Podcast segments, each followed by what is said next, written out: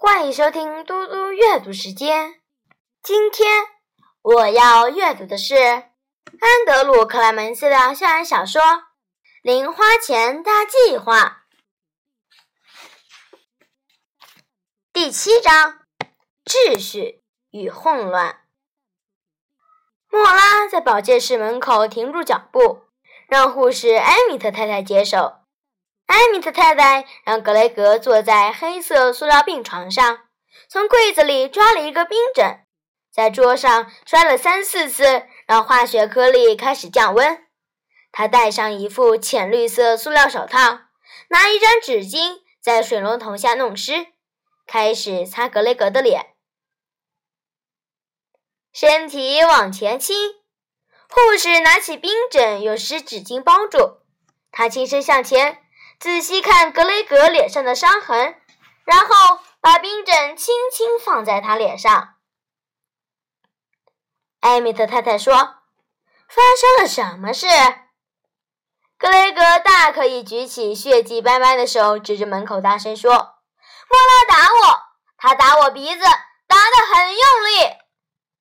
他可以说的很大声，让走廊对面的校长也听得到。可是。”他没有，他嘟囔着说：“是因为有人想拿个东西，我刚好挡到了。”护士拿起冰针，小心的又戴了手套的手指碰碰格雷格的鼻子，他痛得皱眉。艾米特太太说：“嗯，没断掉，可是你会有黑眼圈，很大的黑眼圈。”你先待在这里，直到确定不会再流鼻血。他把冰枕放回格雷格脸上，说：“把左手放这里压着，不要太用力。”格雷格乖乖听话照办。转身面对门口，艾米特太太说：“莫拉，你身上沾到血了吗？”莫拉看看他的手和胸前，摇摇头。还有哪里？护士问。在哪里发生的？吉老师的教室。桌上有几滴血，可能地上也有。艾米特太太点点头。我会请工友先生去清理。回去上课吧。莫拉迟疑了一下，他觉得格雷格是个好人，并没有因为这样而怪他。他希望格雷格转身看他一眼。让他至少点个头表示谢意，但是格雷格一直闭着眼睛，他只好转身离开。艾米特太太说：“格雷格，我必须去找工友先生了。你可以往后靠着枕头，但是不要乱动，好吗？”他说完就离开了。格雷格半边脸都在抽痛，他往后躺下，心里想。太好了，一个黑眼圈，还是被女生打的，真是倒霉。莫拉在吉老师教室里说的话浮现在他脑中：“你这个贪心的守财奴，你总是这样。”这些话真伤人，比鼻子挨揍还糟。多年来，他的哥哥也总是说他小气贪心。大家都？我是个守财奴，大家都想要有钱，不是吗？这有什么不对？我就是有好点子，能怪我吗？我就是喜欢努力工作呀，这有什么不对呢？格雷格感觉到右手还握着什么，他把手举到右眼看得到的地方，是一团沾了血的卫生纸，还有个东西，是莫拉的小书。迷路的独角兽，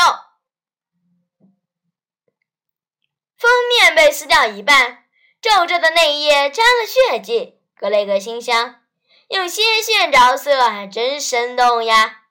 他忍不住笑了，却让他的鼻子和左眼一阵刺痛。他挑着焦距看着书，只用右手翻动书页。格雷格很快发现这故事跟他的很不一样，这一点并不令人意外。这故事是在讲一只迷了路的独角兽，这也很容易猜到。